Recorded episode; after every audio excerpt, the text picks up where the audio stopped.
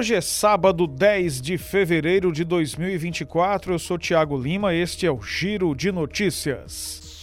O Partido Liberal, o PL, no Ceará, tem nova composição da comissão provisória, com o deputado estadual Carmelo Neto, presidente, e o deputado federal André Fernandes, secretário-geral. O ex-vice-prefeito de Fortaleza, na primeira gestão de Roberto Cláudio, Gaudêncio Lucena, é o segundo vice-presidente. O comando do PL no Ceará já havia sido repassado a Carmelo Neto de modo extraoficial. Na prática, contudo, ele já atuava como presidente do partido. A tratativa que lhe deu a direção partidária passou por sua renúncia à pré-candidatura à Prefeitura de Fortaleza, de modo que André Fernandes ficasse sem adversários dentro da legenda. Fernandes corre para ser o candidato do PL à Prefeitura de Fortaleza.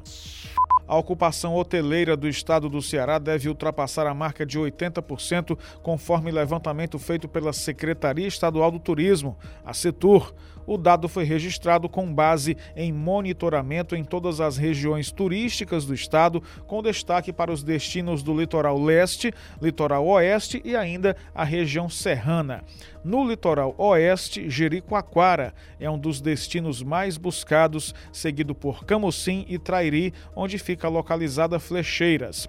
Outra praia do ranking é Cumbuco, no município de Calcaia. Já no litoral leste, Aracati lidera as buscas com a programação de carnaval do município, contando com shows de artistas de renome nacional, como Ivete Sangalo e Gustavo Lima. Outro destino que se destaca é Morro Branco, em Beberibe, além de Porto das Dunas, no Aquirais.